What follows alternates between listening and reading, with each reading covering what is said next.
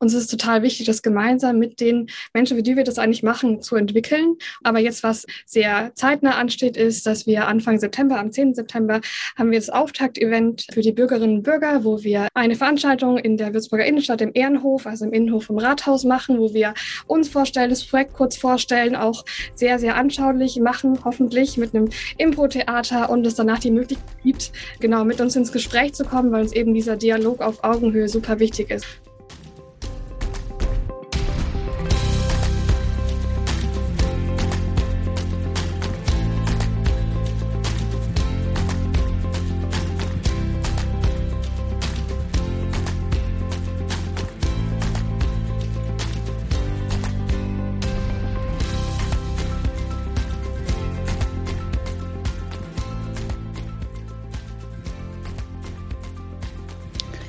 Hallo und herzlich willkommen zum Podcast Würzburger Wissen. Sie erfahren hier alles rund um Themen der Digitalisierung in Würzburg. Gastgeber des Podcasts ist die Würzburg AG, deren Ziel es ist, Würzburgs Stärken, Bildung, Innovation und Lebensqualität ins Bewusstsein der Öffentlichkeit zu bringen. Durch die Gespräche darf ich Sie führen, Monika Schaub. Hallo. In dieser Folge nehmen wir das Thema Smart City erneut auf. Dem Thema widmeten wir bereits unsere allererste Folge von Würzburger Wissen. Mittlerweile hat sich im Projekt Stadt Land Smart einiges getan. Was das alles ist und wie die kommenden fünf Jahre des Modellprojektes ablaufen werden, dazu spreche ich mit Moritz Seidel, dem Leiter des Projektteams, und Johanna Gramlich, der Managerin für soziale Resilienz. Also ich freue mich sehr, dass ich heute ganz tolle Gäste da habe zu einem unglaublich spannenden Thema, was es in Würzburg gerade gibt, nämlich Stadtland Smart. Und da habe ich zwei Gäste im Podcast, den Moritz Seidel und die Johanna Gramlich. Es wäre ganz wunderbar, wenn ihr euch einfach ganz kurz mal selber vorstellen könntet, was macht ihr? Wer seid ihr? Äh, ja, herzlichen Dank für die Einladung. Ich bin ähm, Moritz Seidel und ich bin kommissarisch der Teamleiter ähm, und Koordinator des Teams. Heißt, ich kümmere mich so ein bisschen darum, wie hier auch die Zusammenarbeit ähm, funktioniert. Das vielleicht so ganz knapp. Johanna. Ja, auch vielen Dank von mir für die Einladung. Mein Name ist Johanna Gramlich. Ich arbeite als Managerin für soziale Resilienz ähm, im Smart City Team. Ja, genau. Ich bin für Themen wie Bürgerbeteiligung zuständig, aber auch alles, was mit Usability, UX zu tun hat, auch ähm, Themen wie Open Data oder Forschungsbegleitung liegen bei mir. Wow, spannend auf jeden Fall. Eine sehr interessante Stelle fand ich beim Durchlesen. Und ähm, wie lange seid ihr denn jetzt bei der Smart City dabei? Team ist ähm, so in der Form, in der es jetzt im Moment da ist, am 1 ähm, 2. gestartet dieses Jahr, im Februar also. Ähm, man muss aber vielleicht noch dazu sagen, dass das jetzt nicht der Anfang von Smart City in Würzburg war, sondern es gab vorher schon ähm, Bemühungen da, verschiedene äh, kleinere Projekte. Und es ist halt so, dass wir jetzt gerade mit äh, Bundesgeldern gefördert werden und deswegen halt dieses Team wachsen konnte und jetzt zusätzliche ähm, Aufgaben sozusagen sich suchen konnte, beziehungsweise wir schreiben gerade eben eine Strategie. Das ist so das, was wir in dem ersten Jahr, in dem wir in diesem neuen Team da sind, ähm, machen wollen und auch müssen. Das ist halt so vorgegeben im Förderprogramm. Und ähm, wir werden aber auch noch das Team jetzt nach und nach so ein bisschen verändern, ähm, beziehungsweise äh, erweitern hoffentlich vor allen Dingen, ähm, um all den Aufgaben gerecht zu werden, die wir dann, nachdem wir diese Strategie halt ausgearbeitet haben, auch erfüllen wollen. Wie viele Leute seid ihr denn jetzt aktuell und wie viele wollt ihr werden, wenn ihr sagt, ihr erweitert noch? Ja. Und kann man sich noch bewerben? Also aktuell haben wir keine Stellenausschreibung draußen, aber es wird sicherlich wieder welche geben. Dann kann man sich natürlich gerne auch bewerben. Ähm, wir sind Stand jetzt, ähm, also ein bisschen kompliziert, ja, weil es ist eine Kooperation von ähm, Stadt und Landkreis und das sind jeweils dann Menschen, die eh schon bei diesen äh, Organisationen arbeiten, halt anteilig dabei und so. Also wenn man jetzt einfach nur die Köpfe zählen würde, dann wären wir halt tatsächlich bei zwölf Leuten. Das klingt halt aber viel, viel größer, als wir tatsächlich von den Kapazitäten ehrlicherweise dann sind, weil halt einige nur anteilig da arbeiten Ähm, aber trotzdem sind wir ein ähm, nicht kleines Team im Vergleich zu anderen Smart City-Projekten auch. Und wie gesagt, ähm, tatsächlich halt sechs Leute, die am ersten, zweiten, beziehungsweise dann ein bisschen Verspätung auch ähm, angefangen haben und halt auch mit Vollzeit hier arbeiten. Genau. Und wir setzen halt, das ist vielleicht noch wichtig zu ergänzen, halt schon auch darauf, dass wir auch noch, ja, ähm, sehr zuverlässig weiter auf die Expertisen aus anderen Fachabteilungen, insbesondere in den Verwaltungen, halt zugreifen können. Also das muss man vielleicht auch so ein bisschen sehen. Es ist ein, sage ich mal, sehr diverses Projekt, was die Kompetenzen angeht. Und eigentlich kann man in dem Team gar nicht alle Leute einstellen, die man eigentlich bräuchte, sozusagen, um dieses sehr breite Thema Smart City voll abzudecken. Also so, das muss man vielleicht so ein bisschen im Hinterkopf behalten. Okay. Ich frage das auch so bewusst, ähm, wie lange ihr dabei seid, weil das Projekt ja gewonnen wurde, also die Stadt Würzburg den Zuschlag bekommen hat. Wer von euch war denn aber daran dann überhaupt beteiligt, ähm, hier zu gewinnen? Niemand. Also von uns jetzt, okay. die hier sitzen. Mhm. Ähm, Niemand. Ja. Äh, nein, das waren also tatsächlich ähm, Kolleginnen, die jetzt schon auch noch beteiligt sind, aber jetzt halt gerade hier in dem Gespräch nicht dabei sind. Aber äh, es gibt ja schon eine Folge mit dem Kollegen Tillmann Hampel, der war daran beteiligt. Und dann war es die Kollegin Sabine Foster-Jackson und auch äh, unser gemeinsamer Chef, der äh, Klaus Walter. Ähm, war natürlich an der Erstellung des Antrags beteiligt und dann von Seiten des ähm, Landkreises ähm, hat sich die Kollegin Heidrun Gröger da zusammen mit dem Michael Dröse auch bemüht. Also da waren auch schon damals, war es quasi eine interkommunale Aufgabe, dieses, diesen Antrag zu schreiben und dann gemeinsam das einzureichen. Jetzt äh, steht das Ganze ja unter einem Motto, nämlich menschlich aus der Krise. Wie könnt ihr, wenn ihr jetzt dazugekommen seid, äh, euch mit diesem Motto identifizieren? Das ist eine super spannende Frage. Vielleicht antworte ich da, weil das ja auch sehr stark auf äh, meinen Themenbereich eingeht. Ähm, mein Hintergrund ist, ich habe ähm, Human-Computer Interaction studiert, also Psychologie und Informatik. Und ich glaube, das ist auch das, was in Smart Cities oftmals ähm, Thema ist, dass man versucht, Technologie als Werkzeug zu begreifen, das Menschen im Alltag unterstützen kann und natürlich auch in Krisensituationen unterstützen kann. Und ich glaube, dass die letzten Jahre ähm, uns gezeigt haben, wie stark auch Krisen Einfluss nehmen können auf unseren Alltag und wie schnell sich manchmal auch das eigene Leben ändern kann. Da eben auch ist, das Menschliche im Blick zu behalten und ähm, da auch als Verwaltung zu schauen, wie man ähm, die Gemeinschaft, die Gesellschaft unterstützen kann und so gemeinsam auch Probleme bewältigen kann. Und Moritz, bei dir? Also das Schöne daran ist, dass da zwar diese Überschrift stand, die halt auch zu der Ausschreibung dieser Förderstaffel äh, passen musste und auch passt, und dass darunter aber dann quasi die Ausgestaltung, was das genau ist und wie wir zum Beispiel sowas wie, was ist eigentlich soziale Resilienz definieren, das haben wir am Anfang gemacht, als wir dann dazugekommen sind. Also da haben wir quasi schon noch, ähm, was genau meint diese Überschrift eigentlich halt mitgestaltet. Insofern können wir uns da, glaube ich, auch ganz gut mit identifizieren, weil wir jetzt nicht einfach reingekommen sind und gesagt bekommen haben, so, das ist es, ähm, sondern ähm, insbesondere Johanna hat halt die Definition von sozialer Resilienz am Anfang auch ja im Prinzip für uns äh, herausgesucht. Wir haben das dann im Team besprochen, beschlossen, dass das irgendwie sinnvoll ist und von da aus haben wir dann weitergearbeitet. Hättet ihr euch ein ganz anderes Motto suchen können? Nee, ich glaube, das wäre nicht möglich gewesen, weil ähm, diese Smart City-Projekte ja, also es gibt immer verschiedene Staffeln, die ähm, jährlich ausgeschrieben werden. Und ähm, diese Staffel hatte eben das Thema menschlich aus der Krise. Und ähm, bei uns ist quasi dann das Motto unseres Projekts in der Region Würzburg ähm, soziale Resilienz. Aber menschlich aus der Krise haben quasi alle Smart City-Projekte in dieser Staffel gemeinsam.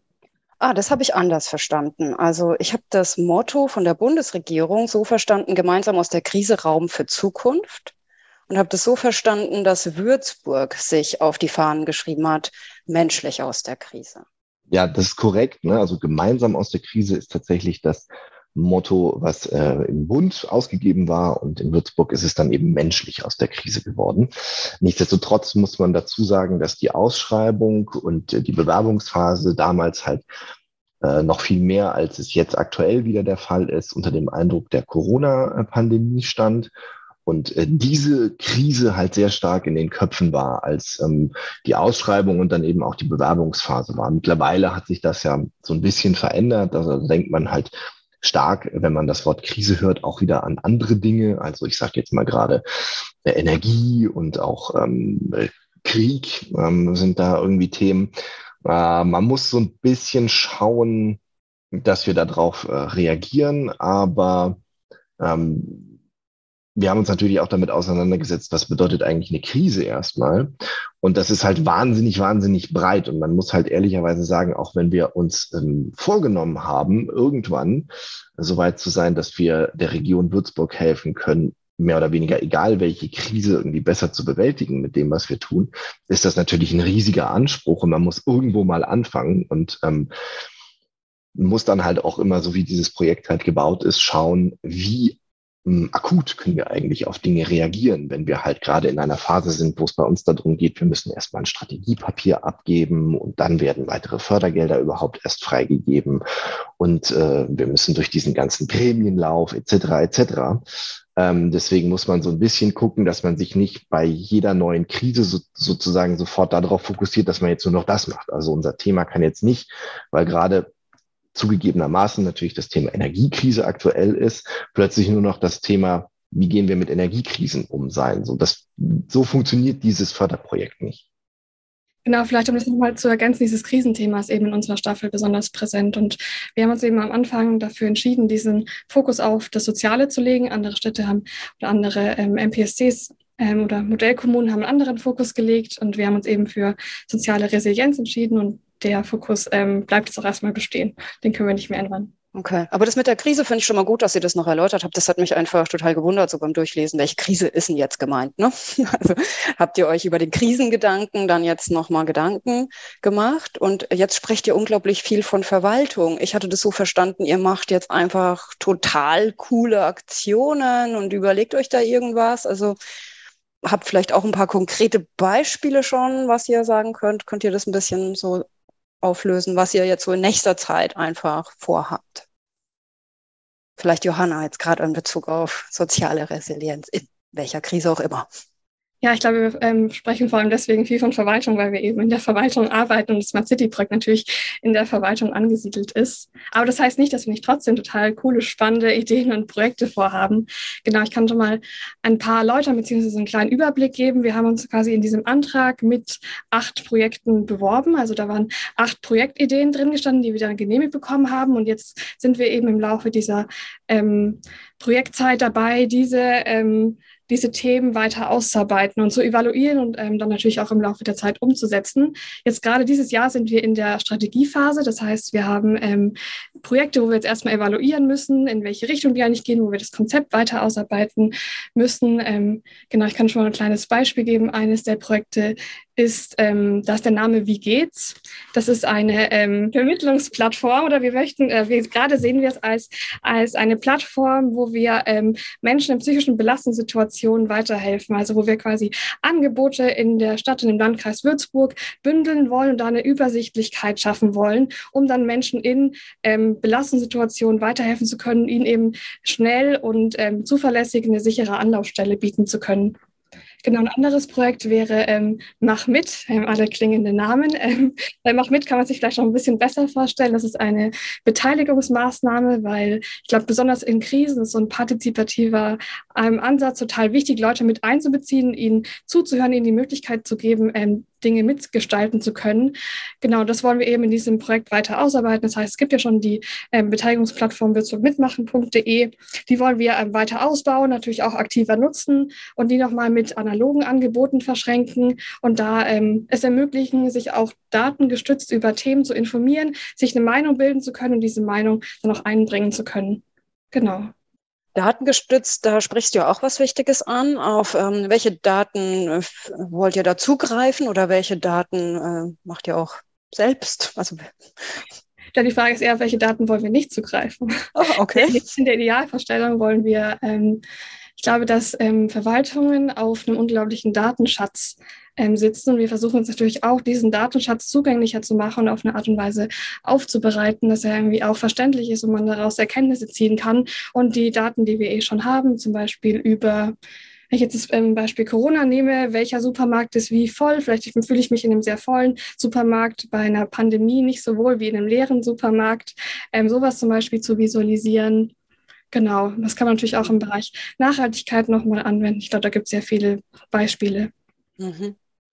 Würdest du da noch was darf, ergänzen wollen, Moritz? Ja, darf ich eine Sache zu deiner vorherigen Frage eigentlich noch kurz ergänzen? Ich weiß, das ist so ein bisschen formalistisch, aber mir ist das eigentlich ganz wichtig, weil wir da schon auch einen schwierigen Punkt für uns in, in, in, in der Vermittlung, was wir eigentlich tun, halt ähm, haben.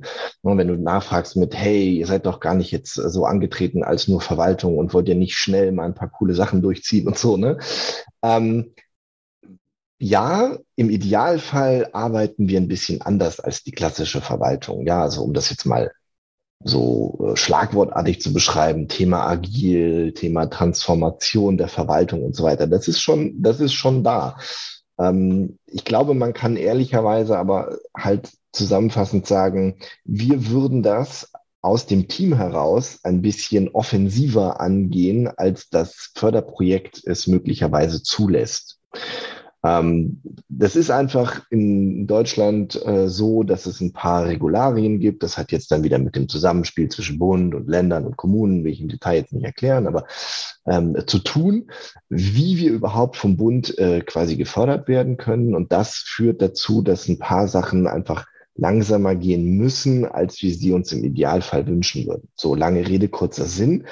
Wir können jetzt nicht einfach hingehen und sagen, guck mal, das wäre doch so eine super Idee, lass das mal so ganz klassisch in so einer äh, agilen Produktentwicklung reinschmeißen. Wir nehmen jetzt mal so einen Prototypen und dann probieren wir hier ganz schnell so erste Sachen aus, machen das vielleicht mit ein, zwei Sachen und dann hat man direkt sowas zum Anfassen. Nee, wir müssen uns ein Jahr hinsetzen, ein Strategiepapier produzieren etc. etc.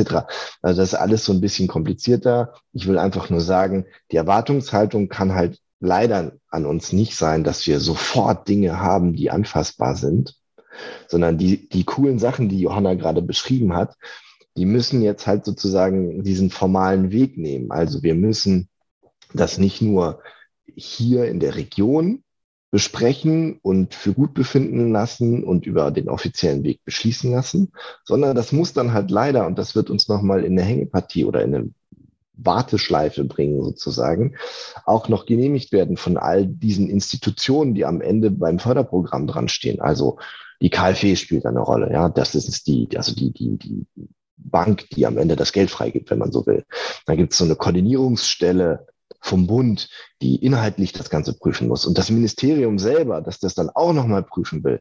Ja, also das sind drei Prüfanstalten irgendwie nochmal dazwischen und äh, weitere Dinge, die das ehrlicherweise aus meiner Sicht halt einfach ein bisschen verkomplizieren. Man kann das alles verstehen, dass es so ist. Aber wenn man jetzt erstmal hört, agil und neues Team, das nicht so eng in der Verwaltung ist, dann stellt man sich vielleicht schon eine andere Art von Geschwindigkeit, in der Dinge zum Anfassen da sind, vor, als die, die wir leisten werden können.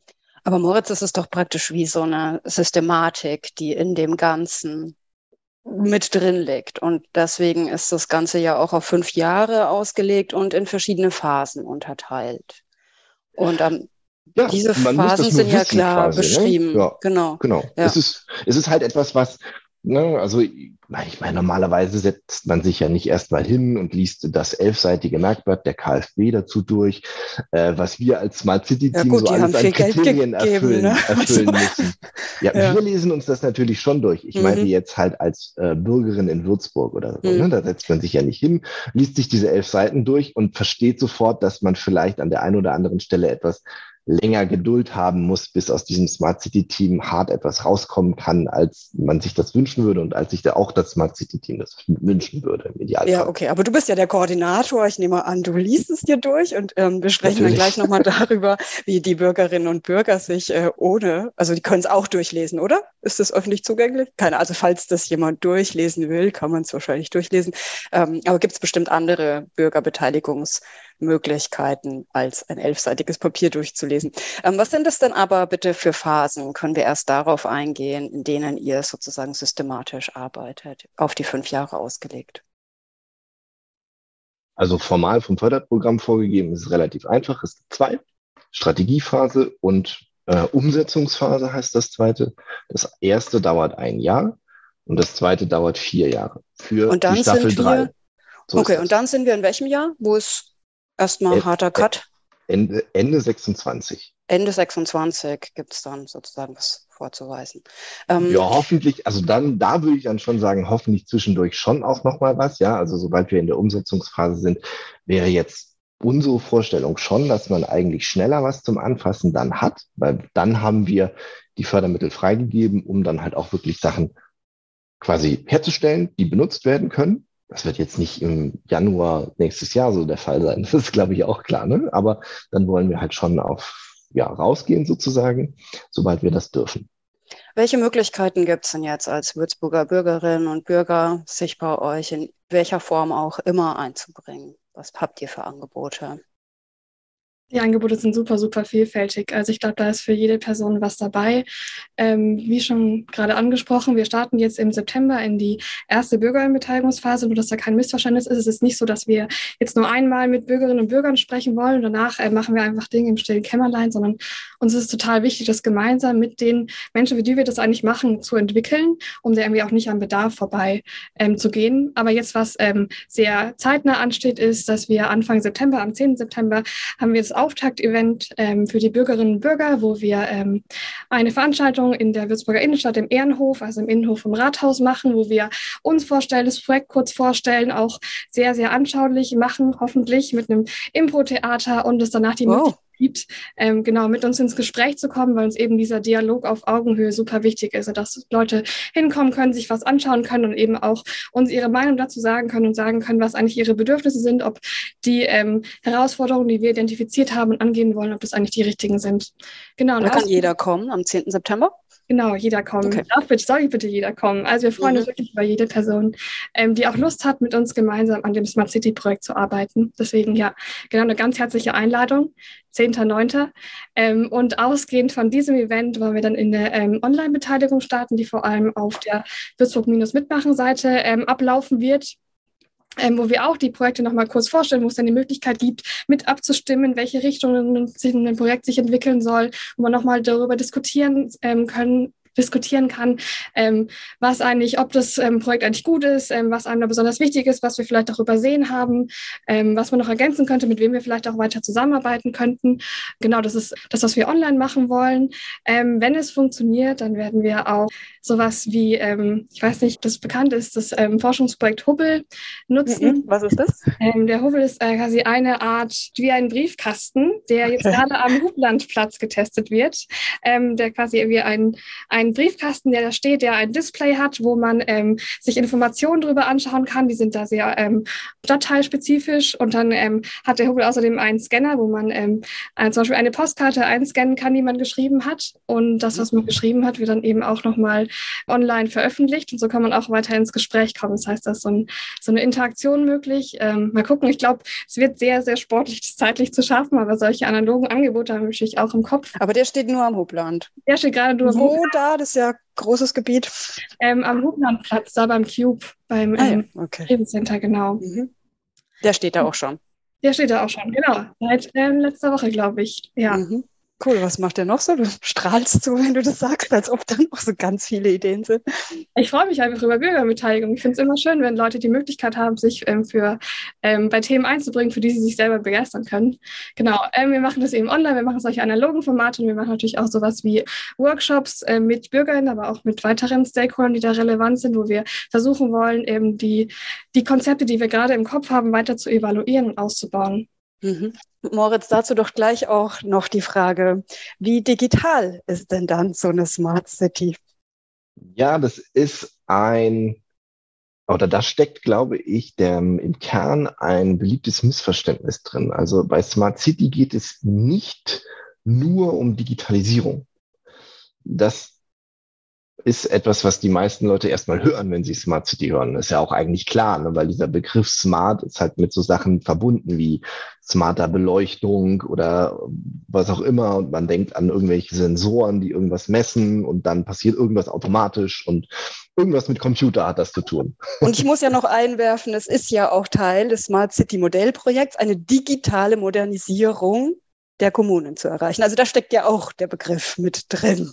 So. Ja, auch. Hm, genau, aber wenn man, also auch da gibt es wieder ähm, die Möglichkeit, tiefer einzusteigen. Äh, in diesem Fall ist das Papier nicht von der KfW, sondern es gab ein, ein Verfahren, sage ich jetzt einfach mal, in dem ein, ähm, eine Smart City Charta entwickelt worden ist. Ähm, die, das ist ein Papier, das jetzt quasi bundesweit gilt. Ähm, das setzt sogar noch auf einem europaweit gültigen Papier auf. Äh, und da ist eindeutig definiert sozusagen, was man denn wenn man in dem Bereich arbeitet und das Smart City sozusagen zu verstehen hat. Ja. Und ähm, das ist viel breiter definiert und ich sag mal, man könnte auch sagen, viel blumiger definiert als Smart City macht Digitalisierung.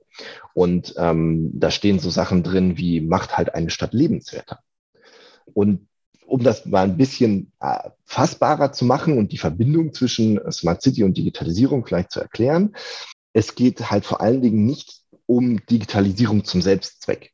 Ja, also es geht jetzt nicht darum, einfach ähm, man kann hm, irgendetwas nur analog tun und jetzt kann man dann, wenn das Smart City Projekt äh, vorbeigekommen ist, irgendetwas nur noch mit dem Computer tun. So, ne? das, das wäre Quatsch. Sondern es geht halt tatsächlich darum, so wie Johanna das eben eigentlich schön beschrieben hat, im Austausch mit den Menschen, die hier leben, zu schauen, wie können wir denn moderne Technologien nutzbar machen, um die Lebensqualität in der Region zu steigern. So. Und wenn da sich sozusagen in, in dem Lösungsweg etwas mit Digitalisierung versteckt und das Nutzen von moderner Technologie, dann ist es super. Aber wir kommen quasi immer von der Seite, was ist denn etwas, was einen Nutzen bringt, was eine Herausforderung ähm, löst, ja, ein Problem löst. Äh, und dann schauen wir eigentlich erst, welche Technologie kann man dafür einsetzen. Und das muss dann auch nicht unbedingt eine digitale Technologie sein, sondern, also äh, vielleicht erkennt man es dann schon daran, wer ist eigentlich der Fördermittelgeber.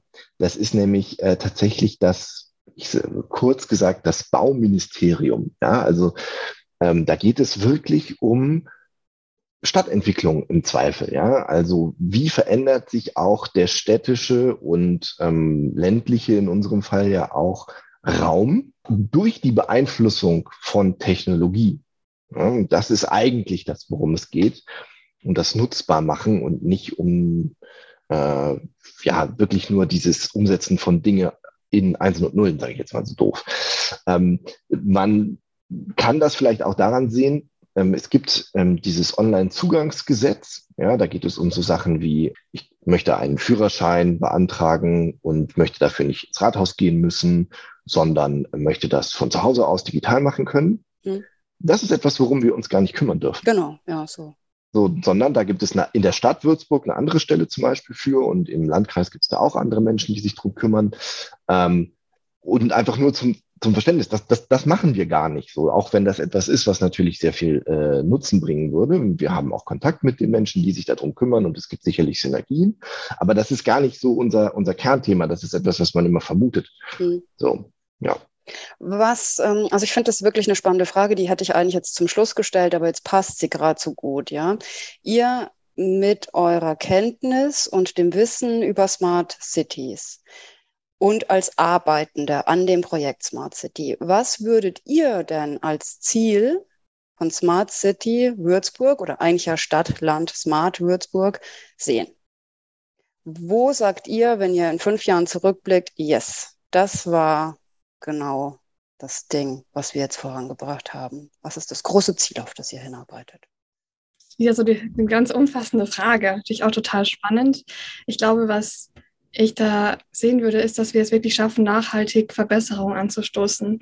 Also, dass wir uns jetzt nicht, ich weiß, dass ähm, sich manchmal Technologien total spannend und fancy anhören und wenn ich jetzt sage, wir machen irgendwas mit VR oder setzen ähm, irgendwie ähm, Augmented Reality ein, um irgendwas zu simulieren, dann hört sich das immer total toll und spannend an. Aber was ich, glaube ich, als Erfolg verbuchen würde, ist, wenn wir kleine Selbstverständlichkeiten, die oder von denen ich jetzt davon ausgehen würde oder auch als externe Person davon ausgehe, dass es die eh schon gibt, aber für die vielleicht bis jetzt noch keine Ressourcen da waren oder für die man eben eine andere Infrastruktur äh, benötigt, die wir durch dieses Smart City Projekt schaffen können. Wenn wir es da schaffen würden, Veränderungen zu etablieren oder Verbesserungen zu etablieren, auch diesen Transformationsprozess, der, glaube ich, sowohl gesellschaftlich, aber auch in der Verwaltung total nötig ist, anzustößen und weiter voranzubringen. Also wenn wir da ähm, auf diesem Weg weitere Schritte gehen können und da auch als Smart City Team uns da entsprechend einbringen können, das würde ich als Erfolg verbuchen. Wenn ich jetzt zum Beispiel nochmal auf diese Vermittlungsplattform anspiele, ähm, wie geht's, ähm, was ich vorhin schon erwähnt hatte, ähm, eine Übersichtsplattform, wo Hilfsangebote gebündelt und zugänglich dargestellt werden. Ich persönlich wäre vor einem Jahr davon ausgegangen, das gibt es bestimmt, ich kenne das noch nicht. Aber diese Plattform, die wir da machen wollen, die ja, also es gibt PDFs, wo teilweise Informationen drin sind, die mehr oder weniger aktuell sind. Und es gibt sehr viele Stellen, die wirklich sehr, sehr gute Arbeit machen. Aber diese Bündelung von Informationen, die ist dann noch nicht so erfolgt. Die ist vor allem noch nicht so automatisiert erfolgt, wie sie da nötig wäre. Genau, und ich glaube, dass diese Bündelung von Informationen ein total wichtiges Thema ist, also was an sehr vielen Stellen hochkommt. Das würde ich auch als Erfolg sehen, wenn wir es da als Smart City schaffen würden, die Informationsbündelung automatisierter vorantreiben zu können. Ja, und Moritz, was würdest du sagen? Ja, ich würde als Überschrift auf ein Wort zurückkommen wollen, das ich eben schon mal benutzt habe, nämlich das Thema Lebensqualität. Also wenn wir nach den fünf Jahren sagen können, wir haben, ähm, und sei es auch nur was Kleines, ähm, dafür getan, dass ähm, die Lebensqualität in der Region sich verbessert hat, dann können wir, glaube ich, äh, zufrieden sein. Jetzt die Frage natürlich, wie viel muss sie sich verbessert haben, damit man das sein kann. Welche Lebensqualität meinst du genau? Natürlich, äh, Weinqualität, Weinfestqualität, ja, also kulturelle Angebote, was, ja? Welche genau. Art der Lebensqualität? Das ist, ist glaube ich, ähm, äh, schwer zu sagen halt. Und ich glaube, es ist halt auch im Zweifel eine sehr individuelle Antwort, weil wir ja doch auch eine recht diverse Bevölkerung hier haben. Deswegen wäre quasi meine Ergänzung zu die dieser Antwort Qualität für die Studenten könnte am Main eine andere sein als für die Anwohner beispielsweise. Zum Beispiel, ja, um ein offensichtliches Beispiel zu wählen. Nein, aber ich würde halt sagen, ähm, eigentlich sind wir nicht diejenigen, die dann halt vorgeben, wie Lebensqualität sich äh, zu bemessen hat ne, für irgendwie Würzburg. Aber hm, was unsere zwei Hebel sind, um Einfluss auf das Thema Lebensqualität zu nehmen, glaube ich, ähm, sind einmal der Hebel des Kulturwandels, sag ich mal. Also das ist einmal, ähm, meine ich damit, die Art und Weise, wie in den Verwaltungen vielleicht gearbeitet und zusammengearbeitet wird, aber wie halt auch die Verwaltungen ähm, kommunizieren und kommunizieren können in die Bevölkerung hinein. Also damit meine ich jetzt nicht nur ähm, wer schreibt hier eigentlich wie Pressemitteilungen oder so, das meine ich gar nicht, sondern ich meine tatsächlich halt das Thema sowas wie Open Data oder sowas, ja, also Transparenz im Allgemeinen, ja, ähm, wie kann ich mich beteiligen etc. Also das ist für mich ein Kulturwandelthema. Und das andere ist dann halt wirklich so das Thema Umgang mit Daten im Allgemeinen. Und auch das ist wieder sowas, was eine verwaltungsinterne Komponente und eine externe hat. Ähm, also wie kann ich auf Daten zugreifen als Bürger oder Bürgerin und wie sind die eigentlich verfügbar gemacht, damit ich damit auch ohne äh, detaillierte IT-Kenntnisse irgendwie was Sinnvolles anfangen kann. Äh, aber auch, ähm, wie äh, möchte ich denn aus der Verwaltung heraus, sozusagen, oder als Verwaltungsmitarbeiter selber, vom Selbstverständnis her, dass ähm, Daten, die bei mir anfallen, verfügbar gemacht werden für meine Kolleginnen, aber auch für die Bürgerinnen, damit damit wieder sinnvolle Sachen passieren können. Und sozusagen dieses Lebensqualität-Ding, das hat dann dadurch wieder eine gewisse Flexibilität, weil wenn ich auf Informationen besser zugreifen kann, dann kann ich ja irgendwie qualifiziertere Entscheidungen treffen, beziehungsweise kann für mich vielleicht äh, sinnvollere Entscheidungen vor allen Dingen treffen, die mir dann helfen, meine jeweils individuelle, wie auch immer sie sich bemisst, Lebensqualität zu verbessern. Also komplizierte Antwort, Oder Geschäftsmodelle weiß, zu entwickeln. Aber genau, Geschäftsmodelle zu entwickeln. Äh, aber ich glaube, unsere beiden Hauptthemen sind Kulturwandel und der Umgang mit Daten. Und das hat dann hoffentlich einen großen Einfluss aufs Thema Lebensqualität. Mhm. Und dann auch mit der Digitalisierung verknüpft. Ja, gut, der Umgang mit Daten hat ja ziemlich automatisch was mit Digitalisierung zu tun und Kulturwandel ist ja auch sehr schnell dann bei Digitalisierung im Sinne von, wie kann ich eigentlich mit modernen Technologien umgehen und sie in meinen Alltag sinnvoll einbinden, so dass sie auch für ähm, Menschen nutzbar sind, die vielleicht erstmal Angst davor haben. Mhm. Ja. Genau. Zu dem ganzen Komplex äh, kann man sich auch nochmal die Open Data Folge anhören. Die gibt da nochmal ganz gute Insights, was das betrifft. Was ja jetzt bei euch super spannend ist, ist eben, es geht jetzt hier nicht nur um Smart City im Sinne von Würzburg, sondern das ganze Projekt heißt ja Stadt, Land, Smart. Schwierig auszusprechen, muss man ganz langsam machen. Und da ist ja auch der Landkreis mit involviert. Das heißt also, ihr arbeitet sowohl mit städtischen Mitarbeitern als auch mit Landkreismitarbeitern zusammen. Wieso ist das überhaupt in dem Fall so? Und wieso wird jetzt ein Landkreis auch zu einer Smart City? Naja, ich bin wieder bei der Lebensqualität, mhm. beziehungsweise bei der Lebenswirklichkeit vielleicht von den Menschen, die hier leben. Ähm, ich wohne in Lenkfeld und meine Lebenswirklichkeit endet irgendwie nicht am Stadtrand, weil sonst würde ich immer nur in eine Richtung laufen können, weil direkt äh, vor meinem Fenster ist sozusagen die Stadt zu Ende, wenn man so will. Ähm, und es ist halt einfach so, dass Menschen, die hier in der Region leben, sehr wahrscheinlich äh, ihren Alltag in Stadt und Landkreis irgendwie bestreiten.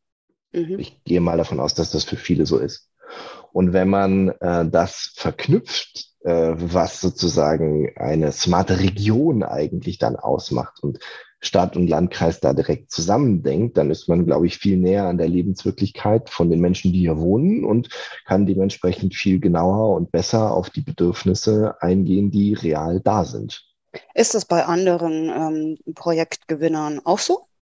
Oder ist da Würzburg einzigartig? Es gibt ein anderes Projekt, soweit ich weiß, das auch eine, ein städtisches Umfeld sozusagen mit einem ländlichen Umfeld verbindet. Aber das ist tatsächlich ein Kriterium, das das Projekt in Würzburg ähm, besonders macht, sag ich mal. Mhm. Ja, ich glaube auch, dass es wirklich ähm, was Ungewöhnliches ist, weil sich oft Städte oder Landkreise dann alleine auf so Smart City Förderung bewerben und dass man das so gemeinschaftlich macht, schon allein, dass man es das irgendwie, dass da auch ja fast kann fast sagen, zwei getrennte Verwaltungen es schaffen, da so intensiv zusammenzuarbeiten und sich dann auch einig zu werden, wo man Prioritäten setzt, auf welches Thema man da geht, weil natürlich da auch ähm, es da manchmal Unterschiede gibt ähm, die, in der, an der Arbeit oder wie, ähm, an welchen Themen man gerade arbeitet. Das finde ich total spannend und auch super schön bei uns, weil das für uns natürlich auch ganz neue Möglichkeiten eröffnet, das Ganze ganzheitlicher zu sehen mhm. und dann ähm, ähm, ja nicht nur für den Stadt oder nur für den Landkreis Sachen zu entwickeln, sondern da auch die beiden Verwaltungen näher zusammenzubringen und dann da auch die Zusammenarbeit zu verbessern. Müssen dann immer eigentlich alle alles entscheiden? Oder gibt es auch Projekte, die dann nur den Landkreis und nur die Stadt betreffen?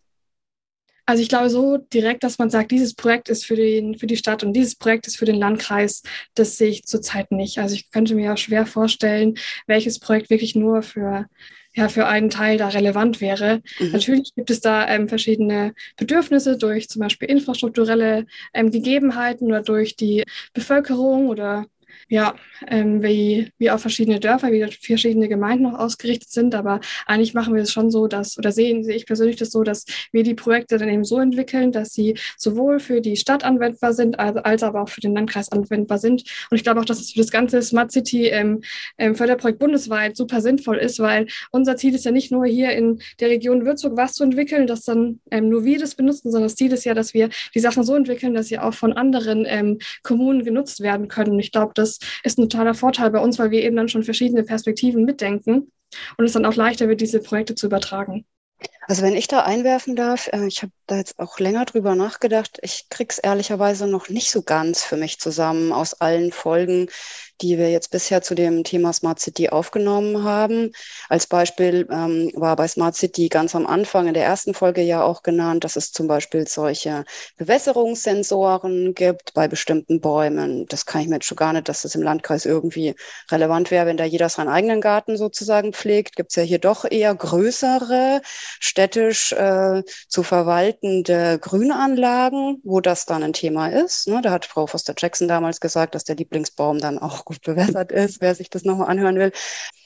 Dann, wenn ich dran denke, auf die, die Luftqualität, ja, alles, was jetzt so Digital Mobility betrifft, ähm, wie das Siemens-Projekt, dass eben die äh, Stadtströme, die Verkehrsströme gut laufen. Also ich kann mir einfach noch kein Projekt jetzt vorstellen, Johanna, was jetzt wirklich für Stadt und Landkreis irgendwie da kommt. Wenn du okay. da bitte vielleicht noch ein paar Beispiele nennst. Also. Ja, einfach äh, nochmal aufgreifen, zum Beispiel diese Vermittlungsplattform, von der ich eben gesprochen habe, für psychische Belastungssituationen oder für Menschen, die eben eine Anlaufstelle suchen, Hilfe benötigen.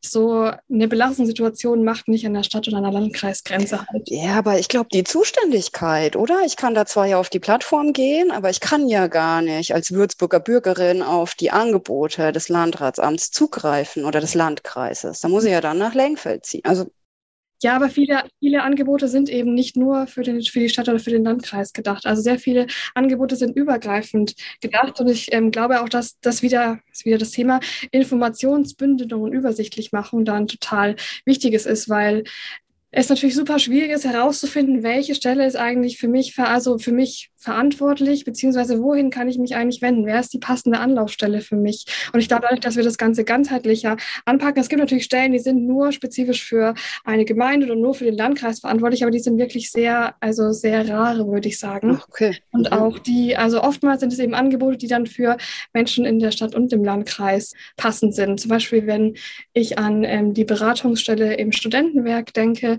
dann ist es ja sowohl für Studierende, die in der Stadt wohnen, als auch für Studierende, die im Landkreis wohnen ähm, mhm. relevant oder es ist wichtig, darüber Bescheid zu wissen. Also es ist keine so eine Nasendreher-Plattform, da, da, da gibt es zwar, aber kannst du nicht nutzen. Nein, nee. vielleicht muss man da, vielleicht ja. muss man präzisieren, auch, dass wir ja nicht nur an Angebote aus den Verwaltungen denken, wenn wir diese Plattform beschreiben. So, ne? Es gibt ja auch ähm, Sozialverbände oder sowas, die solche Angebote machen. Und dann ist man ja auch eigentlich schnell dabei, dass man nicht an der Stadtgrenze Halt machen muss, zum Beispiel. Das andere, was man dazu vielleicht noch sagen kann, ist, so ein bisschen haben wir uns ja schon vorgenommen, diese äh, eigentlich guten Arbeitspraktiken aus dem Feld des äh, agilen, modernen Arbeitens zu übernehmen. Und da gibt's ja äh, das äh, beliebte Stichwort iteratives Arbeiten, sage ich mal, heißt für uns. Zum Beispiel kann ein Projekt ja auch mal nur in einem Gebiet anfangen, das zum Landkreis gehört oder nur in einem Gebiet, das zur Stadt gehört und da irgendwelche Dinge anbieten. Und dann probiert man Sachen im Kleinen aus und dann macht man das größer. Also man sollte vielleicht nicht davon ausgehen, dass immer gleich alle Maßnahmen für das gesamte Stadtgebiet und dann auch gleich noch den ganzen Landkreis da sind, sondern wir werden sicherlich an einigen Stellen halt ähm, räumlich begrenzt anfangen müssen, äh, die Angebote zu machen und das dann halt nach und nach ausweiten. Hat einfach den Vorteil, dass wir besser reagieren können und besser ausprobieren können, was eigentlich funktioniert und was nicht, ähm, zu einem günstigeren Preis, sage ich jetzt mal.